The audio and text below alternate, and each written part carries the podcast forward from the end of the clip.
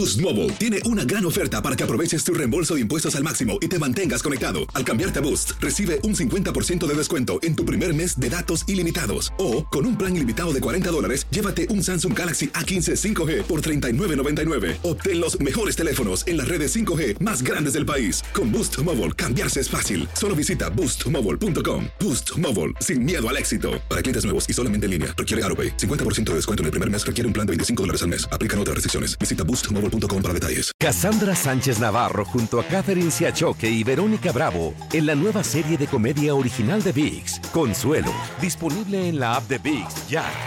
Univisión Reporta es un podcast de Euforia.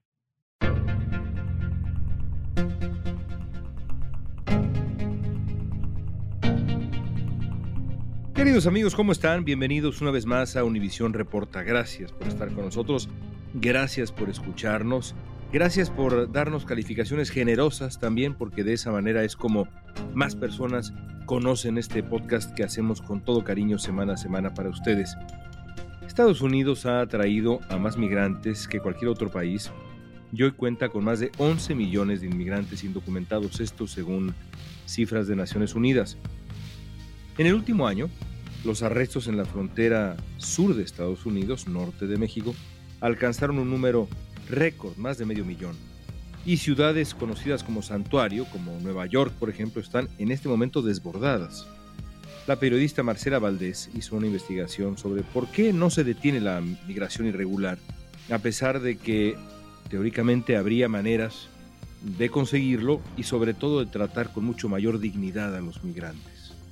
Es una investigación de verdad provocadora Hoy nos va a ayudar a entender cuáles son los factores que pesan más que la reforma laboral, por qué no se han modificado las leyes que protegerían a los trabajadores indocumentados, cuáles son las desventajas de medidas como el famoso TPS, este estado de protección temporal que recientemente se aplicó para cientos de miles de venezolanos, y qué soluciones hay para esta situación que es cada vez más difícil. Hoy es lunes 9 de octubre, soy León Krause, esto es Univisión Reporta. Marcela Valdés es periodista del New York Times, especializada en asuntos latinoamericanos, migración, política. Este mes publicó un reportaje en el que plantea que es posible detener la migración irregular a Estados Unidos haciendo ajustes, pero hay factores que parece que pesan más. Marcela, describes una dependencia histórica de la mano de obra inmigrante en la economía de Estados Unidos. ¿Por qué no nos explicas un poco qué tan importantes han sido y son los inmigrantes para la economía de Estados Unidos, específicamente imagino yo en este caso la migración indocumentada? Yo creo que la inmigración indocumentada es algo que se inventó realmente en los 1900. Entonces comenzamos antes, porque la verdad es que si uno comienza de, de mirar a la historia de los Estados Unidos, los Estados Unidos siempre ha dependido de la mano de obra de los extranjeros. Es decir, desde el comienzo hubo los africanos esclavizados que estaban cosechando el algodón. Y después, por ejemplo, tenemos los chinos que estaban construyendo los ferrocarriles. Hemos tenido los irlandeses excavando nuestro carbón. Y bueno, desde hace más de un siglo, los mexicanos también cosechando todo tipo de producto agrícola en los Estados Unidos. Pero el concepto de de inmigración indocumentada es algo que realmente se dio más bien al finales del siglo XIX y después que se aceleró más o menos en los 1920. La comunidad inmigrante indocumentada, y ahora pues así se le conoce, es tan importante en una larga lista de industrias que pues hay ejemplos dramáticos y tú compartes uno que, que yo también conozco y que siempre me ha impresionado. Por ejemplo, el precio de la leche subiría al doble si de un día a otro la mano de obra indocumentada inmigrante no existiera en la industria de los lácteos en Estados Unidos. Es impresionante.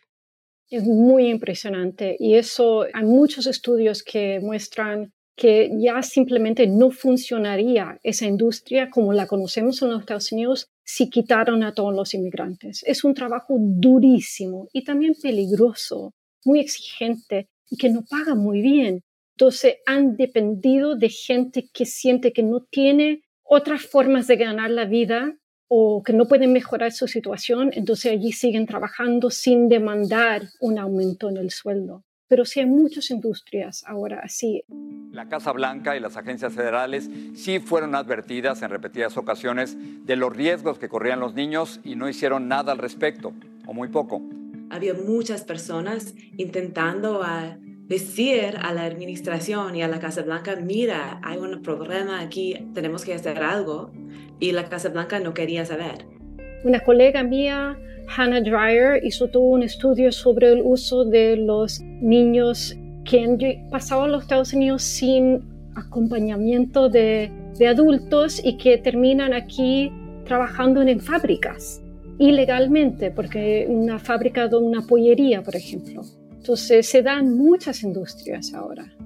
La administración de Biden ahora dice que está enfocando en encontrar a estos niños y en castigar las fábricas y las compañías que están explotando a los niños. Es decir, hay varios sectores que se benefician activamente de la disponibilidad de trabajadores vulnerables nacidos en el extranjero. Sí, indocumentados también, porque la gente sin papeles, muchos de ellos sienten que no tienen la capacidad de quejarse de las condiciones de su, trabajo o de demandar sueldos más grandes para el trabajo que están haciendo. Miles de adultos y menores de edad indocumentados son explotados a pesar de que Estados Unidos tiene leyes que prohíben explícitamente las prácticas laborales abusivas.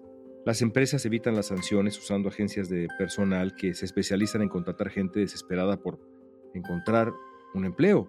Si un trabajador presenta una queja, la agencia lo maneja y la empresa no tiene responsabilidad legal. Entre muchas cosas que me llamaron la atención de la pieza que has publicado en el New York Times, hay una frase que se me ha quedado en la memoria. Explicas a través de un experto al que citas cómo, en muchos sentidos, la mano de obra inmigrante nacida en el extranjero, en estos tiempos indocumentada, ha tomado en la práctica, por lo menos en la cadena histórica en Estados Unidos, el lugar que en su tiempo tuvieron los esclavos.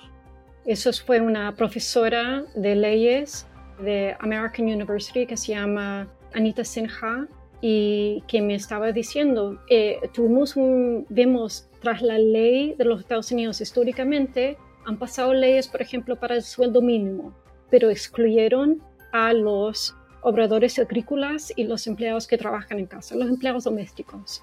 Y también cuando pasaron una ley en los años 70 para condiciones de seguridad física, evitar peligros en trabajo, también excluyeron la mayor parte de la gente que trabajaban en los campos y la gente que trabajaba en las casas. Y ella me dijo, estos fueron los puestos que antes fueron de los esclavos y ahora son los puestos que son de los inmigrantes. Ahora esas leyes se han mejorado en las últimas décadas, pero igualmente todavía excluyen muchas de las protecciones que reciben los otros trabajadores americanos, no reciben la gente en esos sectores económicos. En tu reportaje explicas que las leyes necesarias precisamente para proteger los intereses de los trabajadores, pues ya están ahí, digamos, en los libros y que según el Departamento del Trabajo, pues solo se necesitan, por ejemplo, fondos adecuados para hacerlas cumplir ¿Qué pasa con estas leyes a las que te referías? ¿Cuál es la traba? ¿Por qué no se puede aprovechar que ya existen? ¿De verdad es un asunto de recursos? En los Estados Unidos tenemos más o menos 11 millones de sitios de trabajos. 11 millones, pero de inspectores a nivel federal del Departamento de Labor tenemos, digamos, más o menos 750. 700 inspectores federales del Departamento de Labor. Entonces, por supuesto, hay mucho abuso, por supuesto, hay mucha explotación. Y cuando intentan pedir más inversiones al Congreso, el departamento se lo rechazan. Pero mientras tanto, siguen invirtiendo mucho en la seguridad de la frontera, en las redadas, en las deportaciones. Entonces hay un, un detalle curioso que vemos en la capital acerca de dónde deciden poner el dinero. De acuerdo con el New York Times, el Congreso ha invertido más en aplicar leyes de migración que en modificar leyes laborales que eviten la explotación laboral. Entre 2006 y 2021, mientras se duplicaron los presupuestos anuales para ICE y CBP, los presupuestos para las agencias responsables de prevenir abusos laborales permanecieron igual, es decir, mucho más dinero para las agencias dedicadas a ser la policía migratoria y mucho menos dinero para las agencias encargadas de proteger a los trabajadores. Al volver vamos a analizar por qué no se ha logrado hacer una reforma migratoria en Estados Unidos. Boost Mobile tiene una gran oferta para que aproveches tu reembolso de impuestos al máximo y te mantengas conectado. Al cambiarte a Boost, recibe un 50% de descuento en tu primer mes de datos ilimitados. O, con un plan ilimitado de 40 dólares, llévate un Samsung Galaxy A15 5G por $39.99. Obtén los mejores teléfonos en las redes 5G más grandes del país. Con Boost Mobile, cambiarse es fácil. Solo visita boostmobile.com. Boost Mobile, sin miedo al éxito. Para clientes nuevos y solamente en línea, requiere AroPay. 50% de descuento en el primer mes requiere un plan de 25 dólares al mes. Aplican otras restricciones. Visita boostmobile.com para detalles. Si no sabes que el Spicy McCrispy tiene Spicy Pepper Sauce en el pan de arriba y en el pan de abajo, ¿qué sabes tú de la vida? Para, pa, pa, pa. Cassandra Sánchez Navarro junto a Catherine Siachoque y Verónica Bravo en la nueva serie de comedia original de VIX, Consuelo, disponible en la app de VIX ya. Estamos platicando con la periodista Marcela Valdés. Hay una incongruencia de fondo. Ahora, el secreto sucio, se diría en inglés el dirty little secret, es que en función de la economía estadounidense, esto que describes, este sistema que en muchos otros sentidos es disfuncional, para empezar en el cuidado de los derechos de los inmigrantes y tantas otras cosas, este sistema disfuncional en esos sentidos, en el sentido económico, funciona de las mil maravillas para la economía. Para alguna gente sí, pero yo diría que también no tanto, porque lo que vemos mucho es el abuso de mucha gente. Y vemos también que los jefes que son abusivos, que explotan a la gente, tienen a veces una ventaja económica sobre los jefes que tratan mejor a sus trabajadores, que los pagan más, que les dan más, más seguridad en su trabajo, menos probabilidad de lesionarse. Entonces, funciona. Pero de que nosotros decimos el sistema funciona no quiere decir que ni yo ni el New York Times pensamos que está funcionando de una manera buena, ni necesariamente de una manera mala. Es más bien analizarlo de un punto de vista de incentivos económicos. Y también podríamos sumarle por ahí una reflexión moral sobre, ¿funciona para el capitalismo más voraz, digamos. A veces sí, pero hay programas a veces que intentan cambiar eso. Por ejemplo, hay nuevamente desde enero en el Departamento de Labor implementaron un nuevo programa que se llama DALE, que es dar una protección de deportación a los trabajadores indocumentados que reportan abusos laborales y los tienen documentados. Hay una ley que propuso el presidente Biden, que actualmente está protegiendo a estas personas. Les permite a esas personas ir al Departamento de Trabajo, ir a la Comisión de Igualdad Laboral, a poner una queja y entonces esa agencia pasa el caso a inmigración. Inmigración le da permiso a usted ahora legalmente de estar aquí y de tener un permiso de trabajo. Pero ahí tenemos el mismo problema, porque este programa que han comenzado no lo han hecho mucho ruido para que se den cuenta la gente que está trabajando. lo han presentado como de una forma tímida y quizás es porque no tienen los recursos para realmente hacerlo. Y a la gente le da miedo denunciar generalmente en Estados Unidos si, no tienen documentos, ¿no? De eso se trata este programa, es de darle una protección a la gente que sí denuncia. Pero es curioso de que la administración de los Estados Unidos es casi, me dijo una, una de las codirectoras de Endelon, es una organización laboral aquí en los Estados Unidos, que casi es un programa secreto. Dejemos de lado un poco la, la economía y hablemos de las soluciones a los retos migratorios. Hay más de dos y medio millones de casos de asilo pendientes en tribunales y de otras cosas se suman, digamos y el tiempo de resolución promedio para cada caso es muy largo, años, cuatro años, por ejemplo.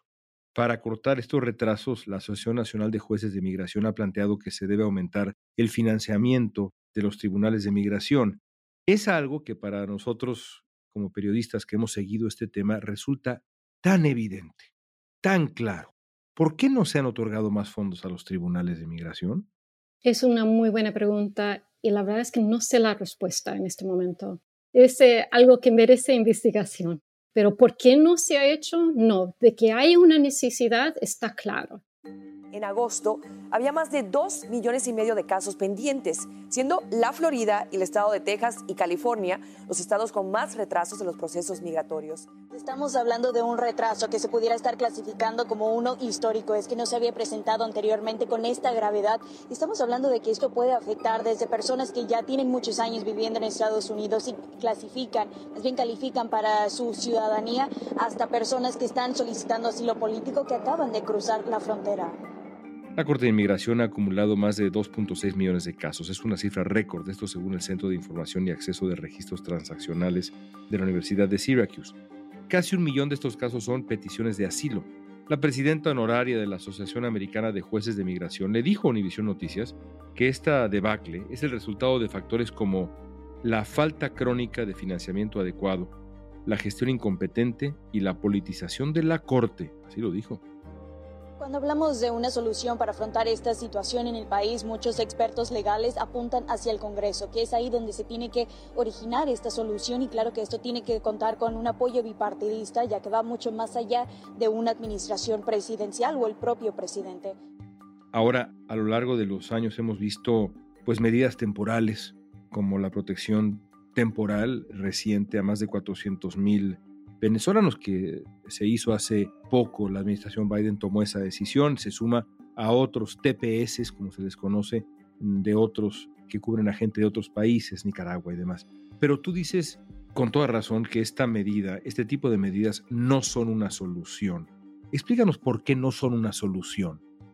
Primero, lo que le digo está basado en el hecho de que yo escribí una investigación sobre TPS hace unos años, especialmente enfocado de la invención de este programa de TPS y los salvadoreños. Y lo que vi es que hay cientos de miles de gente con TPS, muchos de ellos lo han tenido más de 10 años, igual como los que reciben la protección de DACA, es más o menos una protección frágil porque es algo que se tiene que seguir renovando. Es decir, para la gente que lo recibe tampoco es una solución, porque es una solución precaria. Les da una legalidad precaria que se tiene que seguir renovando, entonces viven todavía en el miedo de perderla.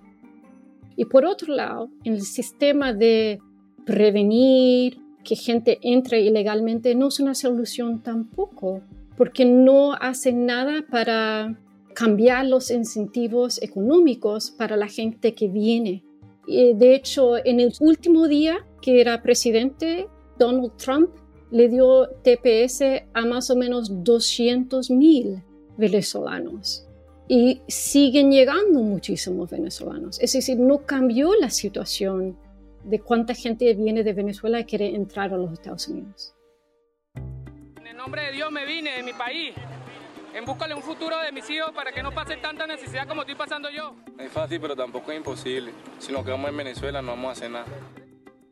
También dices en tu investigación que cinco importantes proyectos de reforma migratoria han sido llevados a, a votación desde el 2006. Cinco, son muchos, la verdad. Ninguno de ellos logró superar los escollos del Congreso estadounidense. Algunos parecía que se acercarían, pero ninguno de ellos realmente lo consiguió. Te pregunto, ¿es falta de voluntad política?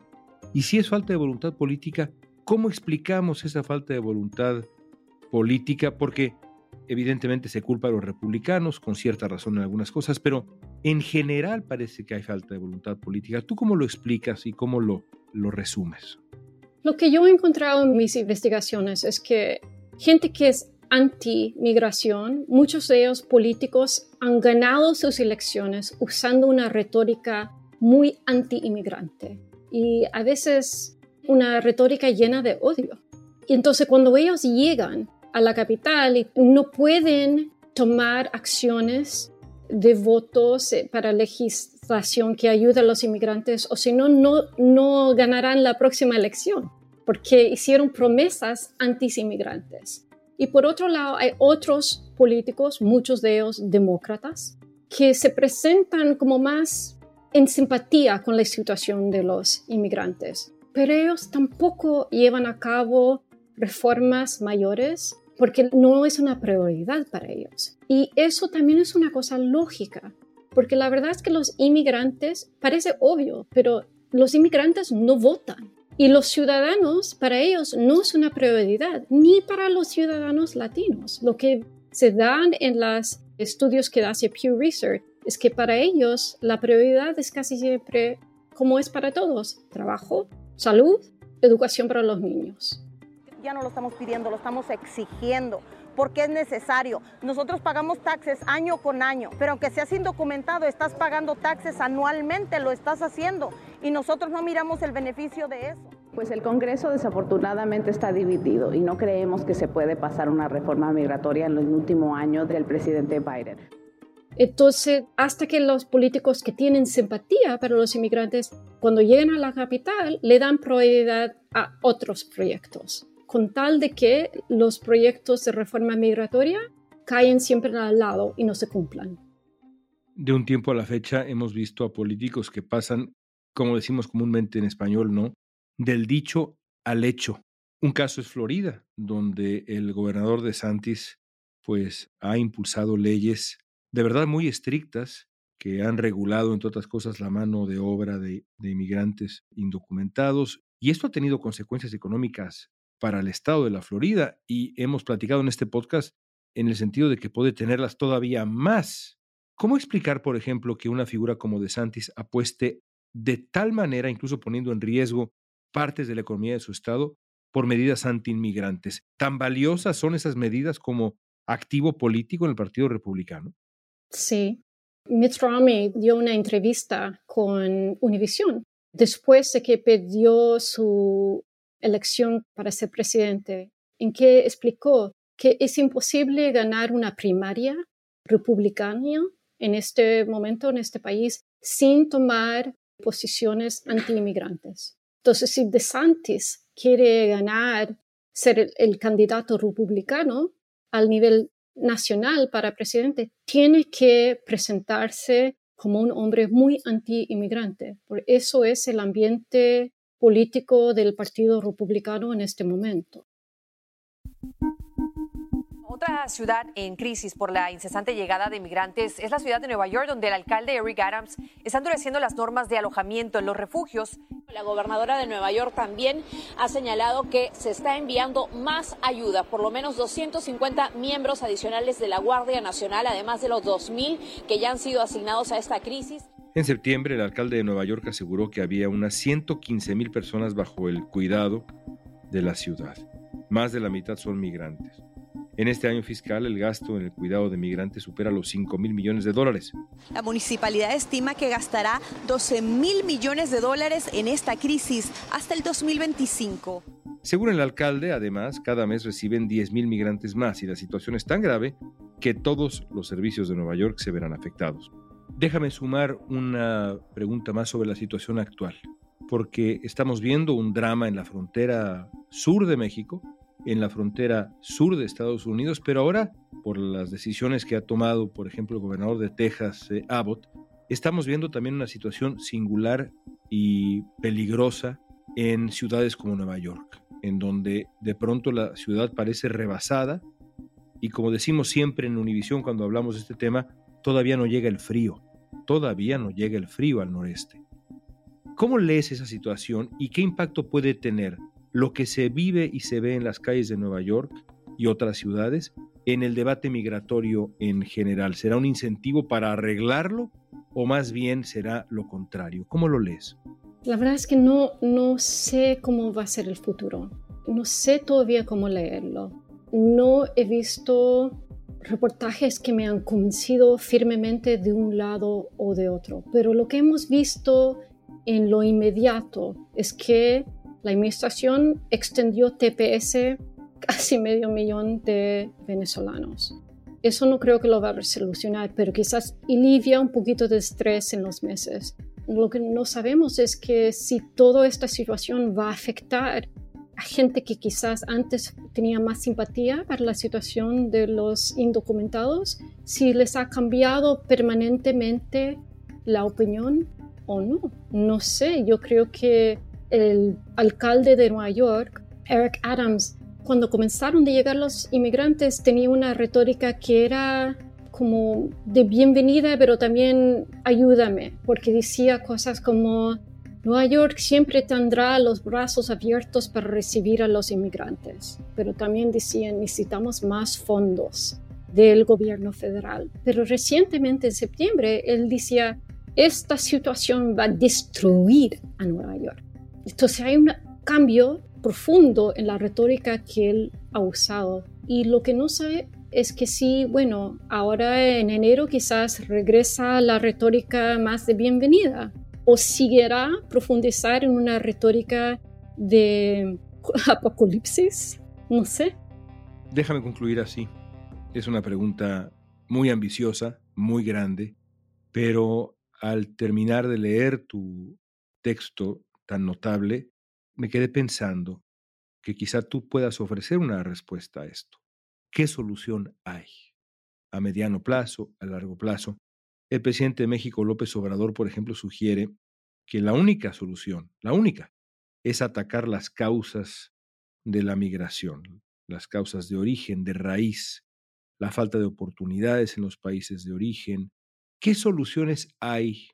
Sobre todo en un mundo que, como también explicas tú, está cada vez más conectado y la movilidad en el mundo, en América y en el resto del mundo, seguirá incrementándose. ¿Qué soluciones hay? Bueno, hablamos de, invertir más en el sistema judicial de la inmigración. Hay varios académicos que también han dicho que quizás una ayuda, no creo que una solución completa, pero una ayuda sería ponerle un statute of limitations, que es decir, una un ley de prescripción. Sí, una fecha de prescripción, sí, perfecto. Ya, una fecha de prescripción al crimen de entrar sin papeles. Dice, la mayor parte de los crímenes que no son capitales tienen un límite hasta que un acto de terrorismo que no lesiona gravemente, no tiene fatalidades para gente, el límite para arrestar esa persona serían ocho años. Pero lo que vemos ahora en los Estados Unidos es que el crimen de entrar sin papeles, sin autorización, es un crimen infinito. Si puedes estar aquí 20 años, igual te pueden deportar si no estás, no has podido legalizar tu situación. Puedes tener un negocio, puedes tener hijos, puedes pagar impuestos, puedes tener una casa, pero te pueden deportar 30 años después. Exactamente. Y eso no siempre fue así eso fue algo que implementó los Estados Unidos en el año 1924, es decir, más o menos casi un poquito menos de hace un siglo. Y hay académicos que han dicho que quizás debemos reconsiderar ese modo de pensar en este crimen. Ahora sí, no creo que eso es una solución completa. Es algo que quizás, dicen estos académicos, ayudaría. Lo que sería una solución completa no estoy segura yo, pero lo que sí sé por mis reportajes es que nunca hemos tratado de pasar leyes en este país que realmente miran a las motivaciones económicas, no solamente de los migrantes, pero también de los negocios y también de los consumidores americanos, que también están demandando que se les corte el pasto, que se les cuidan los hijos, que se les pintan las uñas, que le provean leche por precios increíblemente baratos. Entonces, eso es la parte que no, no hemos intentado realmente intentar de regular de una forma que, que quizás afectaría esta situación de inmigración indocumentada. Qué reto tan complicado. Marcela, gracias por tu tiempo, por tu lucidez. Te agradezco mucho que hayas estado con nosotros en Univisión Reporta. Muchísimas gracias. Es muy interesante lo que explica Marcela. Al final, esta crisis tiene solución, pero la solución solamente puede llegar con políticos que pongan por delante de su propia conveniencia el destino de millones de personas. Ha pasado antes en Estados Unidos y en el mundo también. ¿Podrá pasar de nuevo aquí en los próximos años? El destino de mucha, mucha gente, dentro de Estados Unidos y más allá, depende de que así sea. Amigos, gracias. Esta pregunta es para ti. ¿Qué solución tiene, desde tu perspectiva, la crisis migratoria? Usa la etiqueta Univisión Reporta en redes sociales. Danos tu opinión. En Facebook, Instagram, Twitter o en TikTok.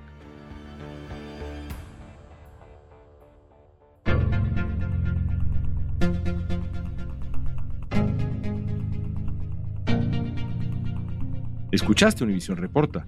Si te gustó este episodio, síguenos, compártelo con otros. En la producción ejecutiva, Olivia Liendo. Producción de contenidos, Mili Supan. Booking, Soía González.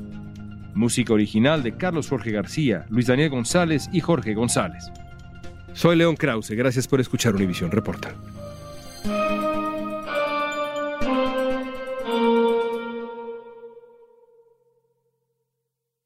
Boost Mobile tiene una gran oferta para que aproveches tu reembolso de impuestos al máximo y te mantengas conectado. Al cambiarte a Boost, recibe un 50% de descuento en tu primer mes de datos ilimitados. O, con un plan ilimitado de 40 dólares, llévate un Samsung Galaxy A15 5G por $39.99. Obtén los mejores teléfonos en las redes 5G más grandes del país. Con Boost Mobile, cambiarse es fácil. Solo visita boostmobile.com. Boost Mobile, sin miedo al éxito. Para clientes nuevos y solamente en línea, requiere AroPay. 50% de descuento en el primer mes requiere un plan de 25 dólares al mes. Aplican otras restricciones. Visita boostmobile.com para detalles. Cassandra Sánchez Navarro junto a Catherine Siachoque y Verónica Bravo en la nueva serie de comedia original de VIX, Consuelo, disponible en la app de VIX ya.